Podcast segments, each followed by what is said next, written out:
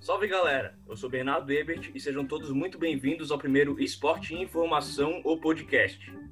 Nesse primeiro episódio vamos falar de Campeonato Brasileiro, sobre os candidatos a rebaixamento, Libertadores e finalmente ao título. Vamos falar também sobre a Liga dos Campeões da Europa que está nas fases finais. Para isso eu chamei um trio de comentaristas de peso. Começando com Lindsay Caetano. Boa noite, Lindsay. Boa noite, gente, tudo bom? Também estamos aqui com Gabriel Oliveira. Boa noite, Gabriel. boa noite a todos que estão ouvindo e também aos meus companheiros de mesa. E para fechar nosso time de comentaristas, JVC Monteiro. Boa noite, JV. Olá, boa noite.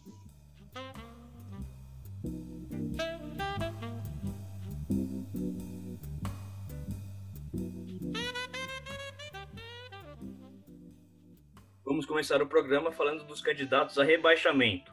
Gabriel, sei que ainda estamos no começo do campeonato e tivemos uma grande pausa no futebol esse ano, o que acabou beneficiando alguns e prejudicando outros times. Mas para você, baseado no que viu até o momento, quem serão os quatro últimos colocados do campeonato?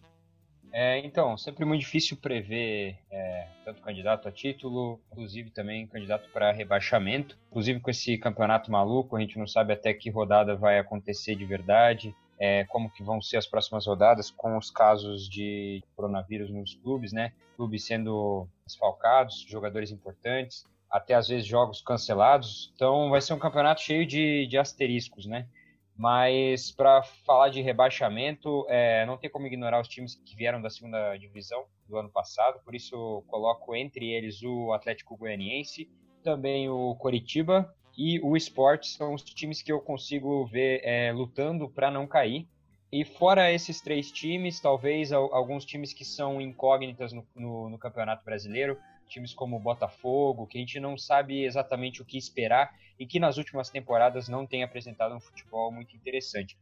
Coloco o Corinthians também, que espero que aconteça o que não aconteceu com o Cruzeiro no ano passado, apesar de que a situação é bem diferente da do Cruzeiro, mas também tem uma dívida que no Corinthians é quase bilionária, né? Apesar disso, tem bons jogadores no elenco, mas não tem um time é, muito bom, né? Quando a gente fala questão de jogo mesmo, não é agradável ver um jogo do Corinthians, mas o Corinthians tem esse futebol, apresentou também esse futebol é, diferente, considerado mais feio, né? nas últimas temporadas, deu certo em algumas, em outras nem tanto veremos como vai acontecer nesse ano. É isso aí, agora Lindsay, para você. Então, é um campeonato que a gente não sabe se vai ser interrompido de novo, se vai ter seguimento, mas eu acho que tem uma preocupação, assim, que é o Santos, o Coritiba, o Vasco, por ter problema é, salarial, por ter problema no, no elenco. Eu acho que o esporte, o Goiás, o Botafogo e o Atlético Goianiense é, vão ser os rebaixados pelo elenco mais fraco e também o esporte pela questão salarial que conta bastante. É isso aí, agora o JV, sua opinião. Então, é, acho que o Atlético Goianiense tem um time bem fraquinho, bem aquém de todo o restante da Série A. É muito pouco provável que ele consiga se manter pro ano que vem. Acho que o Vasco tá na, acho que esse é o ano que desce de novo, porque é o Vasco. O Goiás é uma incógnita para mim, não, não faço a menor ideia, então por isso eu coloco ele como candidato também a rebaixamento. E, cara, o esporte, apesar de ter vencido o Ceará na primeira rodada, é um time que está em reconstrução, passou por uma fase financeira muito ruim, muito complicada na temporada passada e ainda não se ajeitou. Então eu colocaria o esporte também como possível rebaixado. Esse é o esporte figurando aí entre todos como candidato a rebaixamento, para minha opinião também, porque por causa das questões salariais, questões financeiras muito fortes aí no, no time do esporte. Bom, já falamos sobre a parte de baixo da tabela. Agora vamos para o topo e falar dos candidatos a se classificarem para Libertadores. Começando com JVC. Na minha opinião, alguns times meio que têm a obrigação de pelo menos se classificarem para Libertadores por todo o investimento que foi feito, é por toda a estrutura que o time tem. São esses times o Flamengo, Palmeiras e Grêmio. Aí pode concorrer às vagas restantes um internacional que pode aplicar a filosofia de jogo do Cudê, jogar por um gol e somando três pontos e conseguir chegar lá. Acho que o Atlético Mineiro, até pelo que fez na primeira rodada contra o próprio Flamengo e também pela filosofia de jogo do Sampaoli, que é meio maluco, assim, ele decide do nada mudar o esquema do jogo e dá certo, os jogadores jogam para ele. Então acho que o Atlético Mineiro pode surpreender também, galgando uma vaguinha para a próxima Libertadores. Gabriel, é para você. Bem, na prateleira da Libertadores, alguns times ali, como o JVC falou, têm a obrigação de se classificar, né? O Flamengo, com certeza, é um deles. O Palmeiras é outro, até pelo investimento, tem material humano, apesar de estar sem o seu principal jogador, né, que era o Dudu. É, coloco também o Atlético Mineiro, até pelo fator Sampaoli, que fez o que fez no ano passado no, no Santos, que não era tão acreditado assim. É, o Atlético também trouxe reforços que são discutíveis, mas podem sim ajudar bastante o time. Gastou mais de, de 50 milhões em reforços.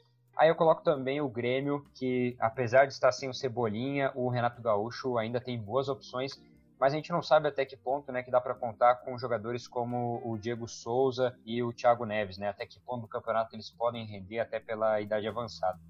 Só para citar também o, o, Internacional ali como um dos candidatos, também considero que o Cudê foi um acerto para o time gaúcho. Lindsay? O Flamengo, né, incontestavelmente, mas me surpreendeu muito a primeira rodada do Flamengo, que achei o time meio perdido. É, os seus principais jogadores eu acho que estavam meio fora de ritmo, meio lentos, mas tem um time muito bom e vai ter a cara do técnico um pouquinho mais pra frente, acredito eu. Uh, Grêmio, Palmeiras, o Atlético Mineiro, que jogou muito contra o Flamengo na primeira rodada, que tá me surpreendendo assim, porque foi um time que tá com muita velocidade, tá bem encaixado. E o Inter, o Inter também. É isso aí, Flamengo, Palmeiras, Grêmio, Inter e Atlético Mineiro aparecendo em todos os tópicos aí. Atlético Mineiro com Sampaoli, com novos reforços. Flamengo mesmo com o novo técnico é acreditado pela galera. E Palmeiras sempre com seu elenco muito forte.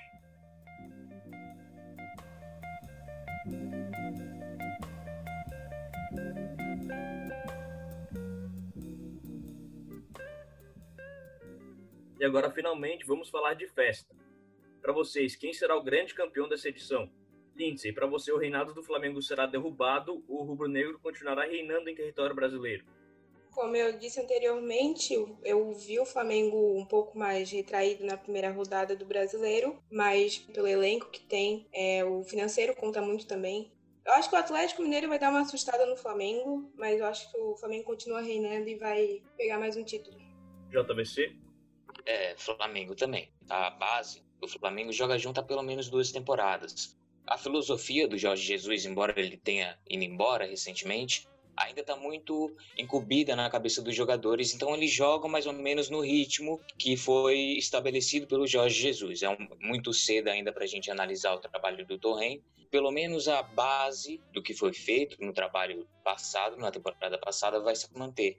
E se se manter essa base, já é o suficiente para o Flamengo ganhar um título no campeonato de pontos corridos, um campeonato longo, até porque tem suplentes no banco que podem fazer a diferença, assim como os titulares. Se o Bruno Henrique, por exemplo, jogar como jogou na primeira rodada, jogou mal, pode colocar um outro jogador, um, um Michael ou um Pedro, alternar o sistema tático que não vai perder nada, né? Não vai perder em eficácia o Flamengo, pode até melhorar. Então eu acho que o Flamengo é franco favorito ainda. Gabriel? É, eu acho que questão de favoritismo não tem muita discussão mesmo. É claro que o campeonato é longo e isso, o fato de ser longo, favorece também o Flamengo por ter um elenco muito forte, não só no time ali principal, mas também os jogadores têm um banco muito forte o Flamengo, né?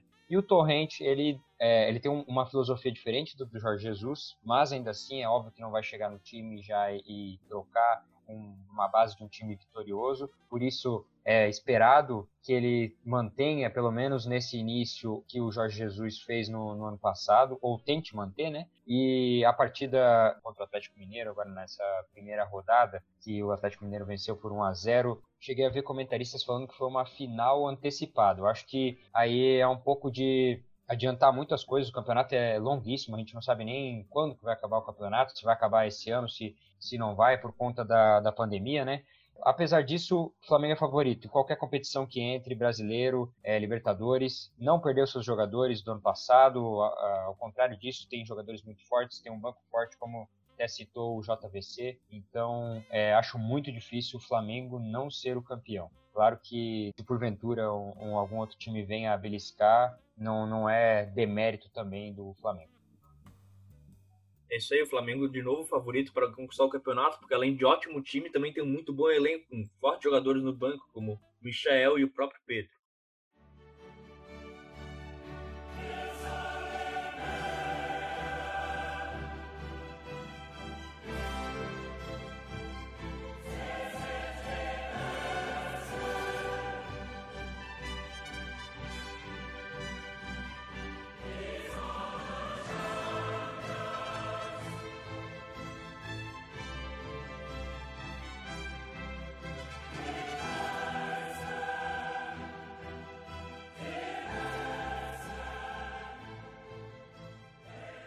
E agora vamos falar de Liga dos Campeões da Europa. Tivemos o primeiro jogo nessa quarta-feira entre Atalanta e PSG, um jogo muito maluco, o primeiro gol do Atalanta com Palazic aos 26 minutos do primeiro tempo, e o PSG veio virar nos minutos finais, aos 90 minutos com Marquinhos e aos 93 com Chupo Motinho, os dois com participação direta de Neymar.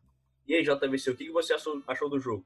Cara, um jogaço digno de Liga dos Campeões, digno de uma quarta de final de Liga dos Campeões, um cenário completamente extraordinário que a gente está vivendo, que é mais parecido com uma Copa. É como se a gente estivesse acompanhando agora uma Copa do Mundo de clubes, né? Isso é muito empolgante, os jogos são muito empolgantes, são muito intensos. É, Atalanta é uma equipe muito merecedora de ter chegado aonde chegou por tudo que vem fazendo na temporada, no Campeonato Italiano, na própria Liga dos Campeões. Mas eu acho mais justo ainda a vitória do, do PSG porque foi uma equipe montada para isso. Algumas temporadas com o único objetivo de ganhar a Liga dos Campeões. Tirou Neymar do Barcelona, trouxe Mbappé, enfim, com o objetivo de trazer a Champions para Paris, de levar a taça da Champions para Paris pela primeira vez. É, quanto ao jogo, eu acho que foi lá e cá, foi um jogo parelho. A Atalanta consegue fazer bem isso, né? Os dois camisa 10, tanto do da Atalanta quanto do PSG, o Papo Gomes, jogando pela Atalanta, é o maestro e jogou muito bem, criou várias oportunidades.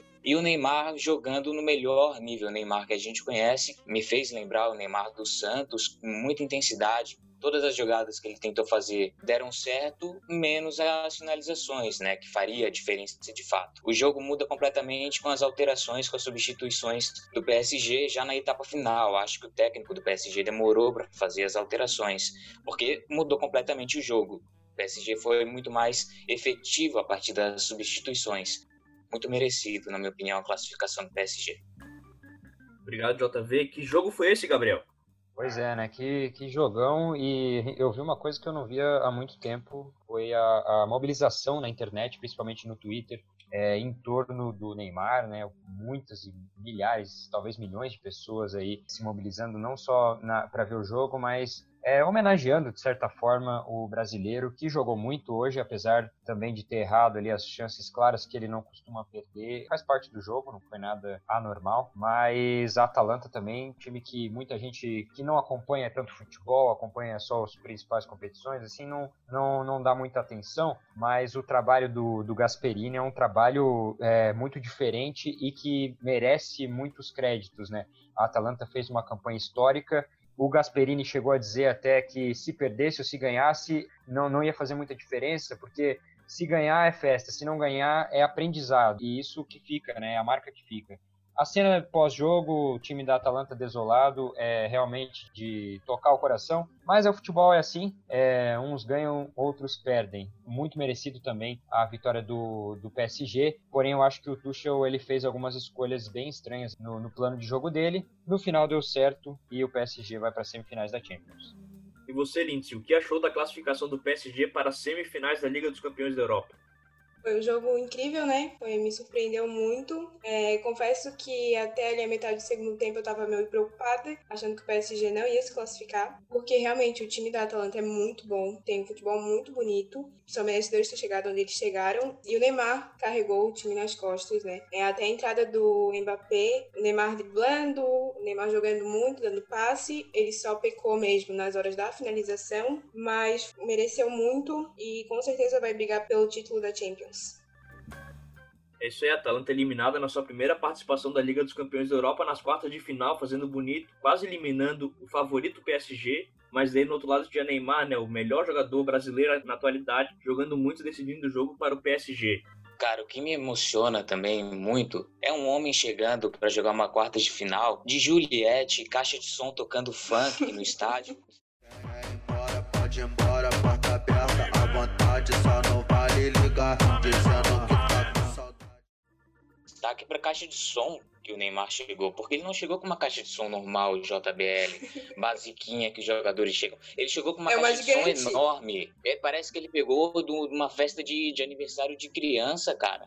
Uma, uma coisa gigante assim, então ele tava com a confiança lá no céu. Um, um homem desse ele não pode ficar de fora, ele não pode ser desclassificado. Isso é uma cena que me emociona, meu total respeito ao adulto Ney. E o Neymar tem uma confiança muito elevada, né? É uma coisa assim que, que é visível e é bom, porque ele anteriormente estava sendo bastante criticado pela torcida do PSG e ele respondeu em campo. O Neymar tá jogando muito e eu creio que se o PSG conquista a Champions, eu acho que o Neymar pode ser considerado o melhor jogador do mundo, né?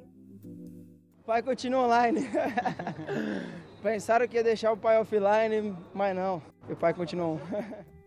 É, ele não sente a pressão mesmo. Ele chega de caixa de som, chega de joelhete, chega cantando. Neymar é o cara mesmo.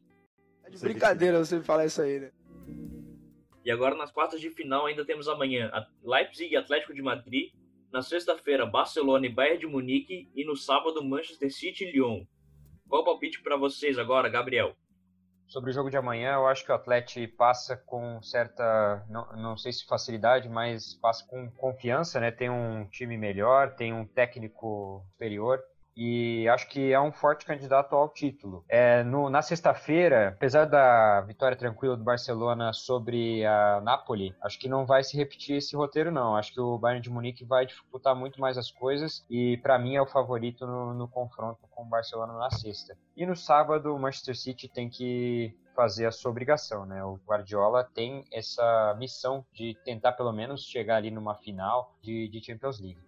Lindsay, qual vocês acham que serão os semifinalistas desses próximos jogos?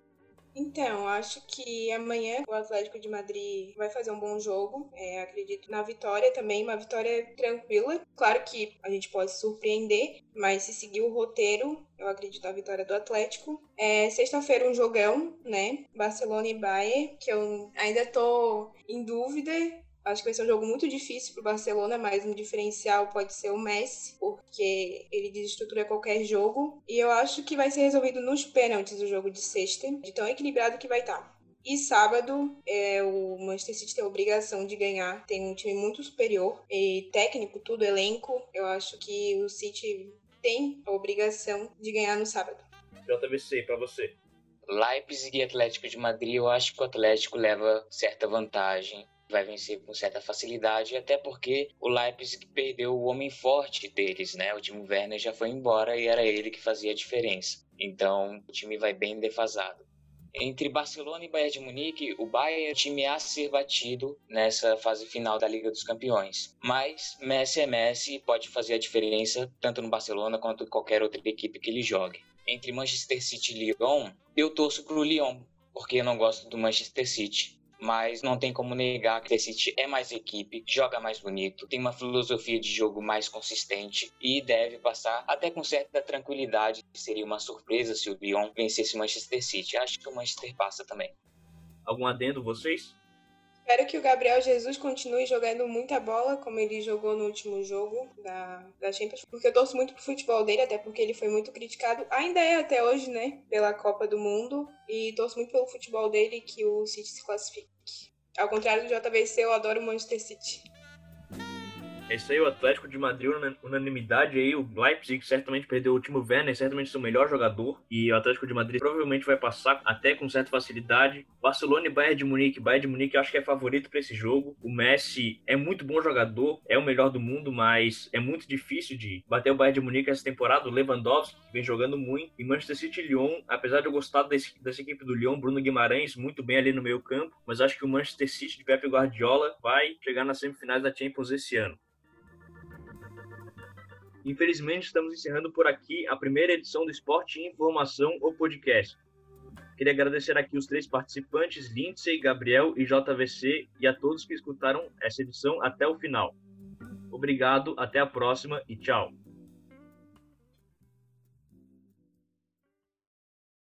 Começando um, dois, três. Salve galera, eu sou Bernardo Ebert e sejam todos muito bem-vindos ao primeiro Esporte e Informação, o podcast. Nesse primeiro episódio vamos falar de Campeonato Brasileiro, sobre os candidatos a rebaixamento, Libertadores e finalmente ao título. Vamos falar também sobre a Liga dos Campeões da Europa que está nas fases finais. Para isso chamei um trio de comentaristas de peso, começando com Lindsay e Caetano. Boa tarde, Lindsay. Boa tarde, tudo bom, gente? Também estamos aqui com Gabriel Oliveira. Boa noite, Gabriel. Boa noite, Gabriel. Olá a todos, boa noite meus companheiros de mesa. E para fechar nosso time de comentaristas, JVC Monteiro. Boa tarde, JV. Boa tarde, JV. Podemos gravar essa parte de novo que falei boa noite pra um, boa tarde pra Eu ia responder. Eu ia